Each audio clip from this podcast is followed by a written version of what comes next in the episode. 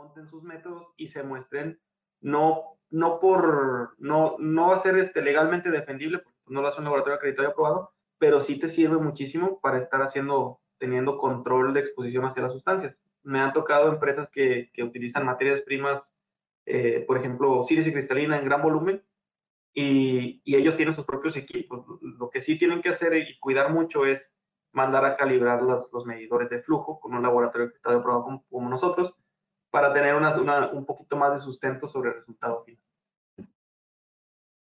Muchas gracias. En base a los resultados del reporte, laboratorio puede sugerir o dar recomendaciones a la empresa para reducir la exposición del POE o es meramente exclusivo de la empresa generar un plan de reducción de exposición a agentes químicos. Sí, mira, nosotros como, como laboratorio no podemos realizar eh, eh, sugerencias, acciones o recomendaciones hacia los clientes. Obviamente con, con, el expertise técnico que hemos generado durante tantos años, eh, pudieran ser sugerencias, eh, no, no, escritas, este, para no meternos en algún conflicto de, de interés, por ejemplo. Eh, tenemos un área de consultoría que nos puede ayudar con eso, que es este, una parte la cual ahora sí va a la, a la empresa y empieza a realizar ese tipo de planes ya ajustados a la, a la empresa. Sí lo podemos hacer, lo hacemos por parte de consultoría. No lo, hace no lo, hace, no lo hacemos como laboratorio para evitar ese, ese conflicto de interés. Gracias.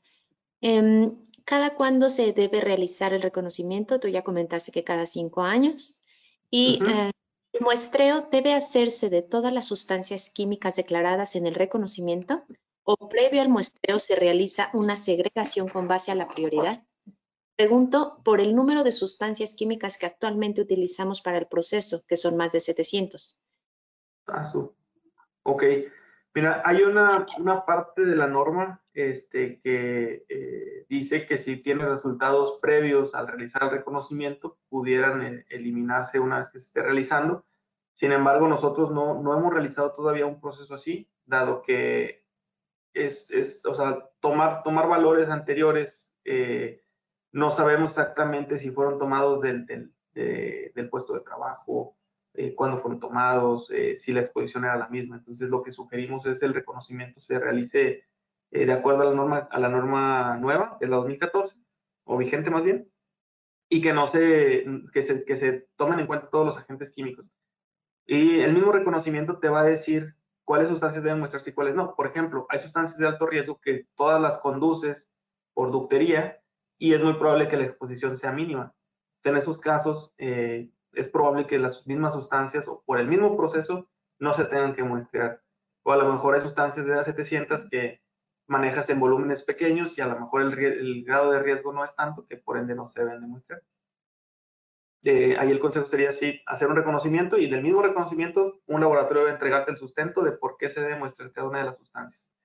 Luego nos toca a los laboratorios programar, cuando vayas a usar esa sustancia, estar ahí para mostrarla. Eso es importantillo. Gracias. Gracias. Pasa si la sustancia va por tubería y la única forma de contacto es cuando hay derrame por rompimiento. Sí, en ese caso no se consideraría que, que o sea, a menos que el derrame fuera, fuera algo común, que me imagino que no, que no, este, no se consideraría que había exposición, dado que tú tienes, pues obviamente, eh, controlado la sustancia por, por tubería. Eh, y como las personas o no hay actividades relacionadas a la exposición de esa sustancia, es muy probable que no, que no, que no salga para mostrarse dentro del reconocimiento. Y pues bueno, el derrame no es algo que sea, digamos, común o que sea parte del proceso, por lo tanto, pues no se puede tomar como, como tal.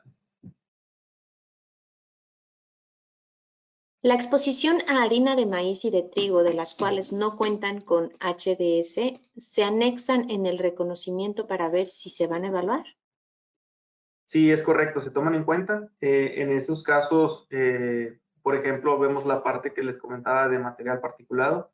Eh, hay que revisar si el tipo de, harina, no, estoy muy seguro si es soluble o insoluble en agua, pero por ahí pudiéramos tomarlo en cuenta si en caso de que no sea, de que no sea, este, perdón, de que si hay un riesgo, es muy probable que sea a través de o como material particulado, no tanto como harina.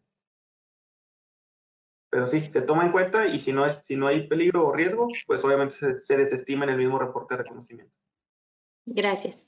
Eh, finalmente, cuando varios insumos de una misma área contienen una sustancia en común, ejemplo, tres insumos contiene propanol, cuya prioridad de muestreo es alta, ¿solo sería una toma de esa sustancia o serían tres tomas?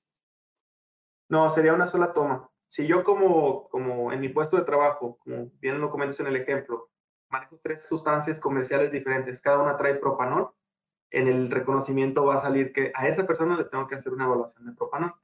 No es necesario, o sea, e, ese, ese resultado me va a mostrar la concentración a la que se expone a las tres sustancias durante su jornada laboral. Si lo hiciéramos tres veces, es muy probable que obtengamos el mismo resultado para las tres sustancias. Entonces, con una sola vez es suficiente. Gracias, Armando. Eh, a la audiencia, muchas gracias por todas las preguntas recibidas. No se preocupe si por temas de tiempo no logramos responder a todas ellas, ya que haremos llegar la respuesta a su correo electrónico al finalizar este seminario web. Y finalmente, agradecemos su asistencia al seminario. Si desea algún soporte de alguno de nuestros expertos, no dude en contactarnos y agradezco mucho, Armando, tu, colaboración. Eh, no sé si gustes agregar algo más. No, solo agradecer igual a la audiencia. Muchísimas gracias por estar por aquí. Este, vamos a tener un webinar también de la norma 1. Este, lo va a dar Alberto Tawada, que es nuestro director de operaciones, y Enrique Sánchez. Eh, yo estoy muy seguro que es el, gerente eh, del Laboratorio Matriz de Aguas. Estoy muy seguro que también les va a gustar muchísimo. Ojalá que, que esto haya llenado sus expectativas y nos vemos en el siguiente webinar. Muchas gracias. Muchas gracias. Gracias por haber escuchado nuestro podcast. Recuerde que puede encontrarnos en Facebook, Twitter y LinkedIn buscando las palabras Intertech Latinoamérica, Intertech Sustainability o simplemente la palabra Intertech. Si quiere saber más de nuestra experiencia acerca de un tema en especial, por favor escríbanos a infolatam.intertech.com. Muchas gracias.